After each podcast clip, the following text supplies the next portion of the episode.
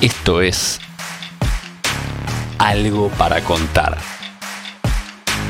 El podcast oficial de Clave Bursátil.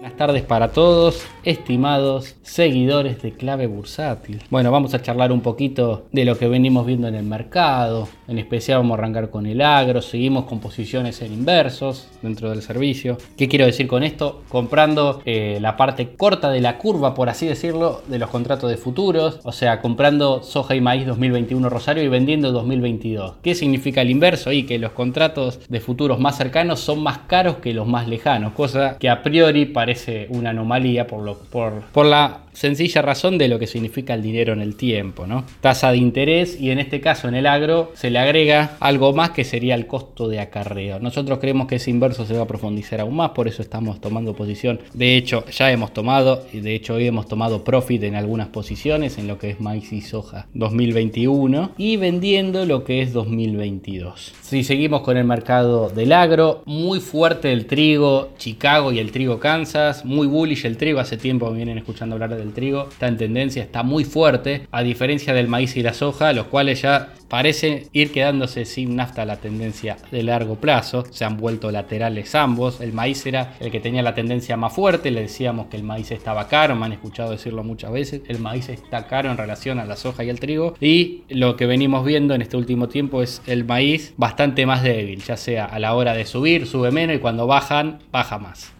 Por otro lado, en cuanto al Dixie, la apreciación del Dixie en la zona de 93 está en resistencia estática, pero la verdad que creo yo que si logra superar esta zona de precio arriba de los 93, de los 93.300, me parece que vamos a tener un dólar más fuerte y posiblemente vaya a la zona de 95, lo cual a mi entender significaría un cambio de tendencia en el dólar, un dólar más fuerte para lo que viene, muy distinto a lo que vimos en el 2021, una cuestión no menor a tener en cuenta, tanto para lo que es mercados emergentes y commodities parcialmente, pero sí especialmente en lo que es minería, ¿no? Eso explica el oro, la plata y el cobre, los cuales han sufrido una baja bastante interesante, sobre todo el viernes, debido a los datos eh, de la tasa de desempleo de Estados Unidos, la cual salieron bien los datos, pero justamente al ver que el desempleo bajó, lo que suele preciar el mercado cuando ve que la economía está creciendo o en este caso recuperándose del golpe del COVID, es una suba de tasas, ¿no? Por ende, un dólar más fuerte y los metales son los que se llevan la peor parte, porque en el petróleo, tanto el petróleo como el agro, quizá tienen otros drivers que afectan a su cotización. Y hablando del petróleo, entramos long de nuevo en la zona de 66,50, eh, ya estamos positivos nuevamente, lo vemos en tendencia al petróleo, tocó los 65,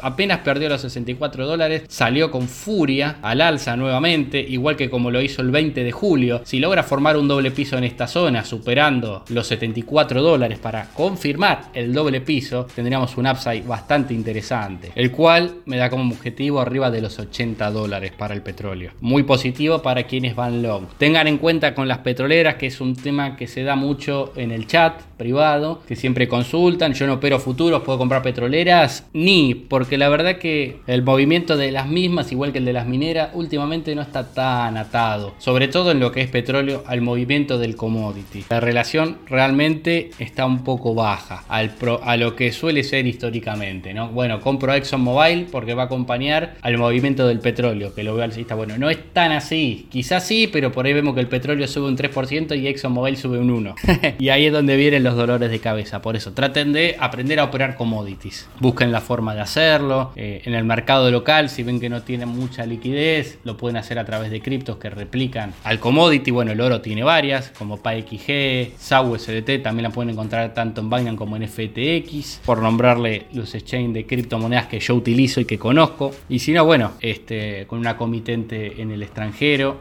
también lo podrían hacer. Así que bueno, dejamos de lado los commodities, bien los ADRs argentinos, a pesar de la baja del dólar, sobre todo el contado con liqui y del dólar MEP, algo que le trajo varios dolores de cabeza a los arbitrajistas en estos últimos días, que quizá estaban haciendo parking con los bonos y después se dan cuenta de que tienen menos pesos que los que entraron. Esto se debe en parte la baja dólar. Fue buena noticia, al parecer, para los ADRs argentinos, lo que no significa que hayan subido por eso, pero Galicia muy bien, muy fuerte, 4,27% arriba, cerró 8,55 en máximos del día, pero está muy cerca de la EMA de 200, así que con cuidado, debería ser una zona de resistencia. En caso de superarla, seguramente arranque un rally alcista, a mi entender que como primera parada tendrá la zona de 9,50, 9,60 y como segunda parada los 10 dólares con 70. Si rompe los 10 dólares con 70, abróchense los cinturones porque me parece que ahí sí nos vamos a la zona de por lo menos 13 dólares. Pero es muy importante tratar de romper esta zona. Se vio un lindo volumen hoy, interesante, superior al promedio, así que estemos atentos. Lo mismo que IPF, fue la mejor cita de los ADRs del día, 5,80% al alza, cerró a 4,74, rompió la zona de 4,60 que es donde yo tenía la resistencia fuerte,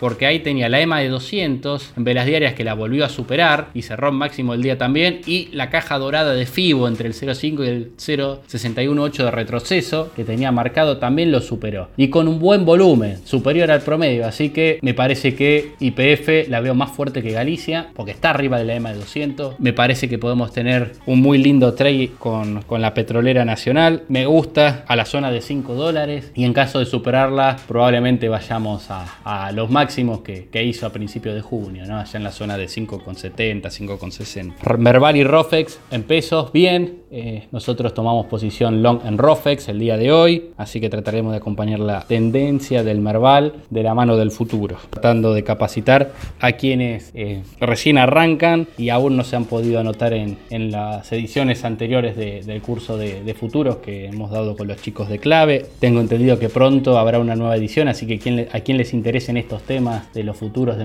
Barrofex, tanto agro como acciones, serán más que bienvenidos. Así que bueno, lo último que me queda agregar es que la tasa de interés de los futuros de las acciones en ROFEX, tanto del índice, la cual a mi entender está baja, bastante inferior al promedio a pesar de la suba, a mi entender es una oportunidad. Lo mismo está pasando en Galicia y en IPF, las tasas son bajas y sobre todo son bajas en relación a lo que estamos viendo en opciones, así que a tener en cuenta ese detalle. Muchos me decían, Gus, alguna, algún, este, algún strike, algún lote de, opciones para tratar de agarrarla con la suba de Galicia con call de frente, no es lo que aconsejo, pero la respuesta era, miren muchachos, la tasa estaba bastante más elevada que la de los futuros. Si quieren jugar de frente, me parece que es una mejor opción entrar con futuros, ya que tienen una tasa bastante más baja, pero ojo, con cuidado. Tengamos en cuenta que al comprar futuro, nuestro riesgo es ilimitado, a diferencia de las opciones donde solo podemos perder la plata que hayamos depositado o hayamos invertido en el call que hayamos comprado. Así que bueno, eso es todo por hoy. Saludos, nos vemos el martes que viene.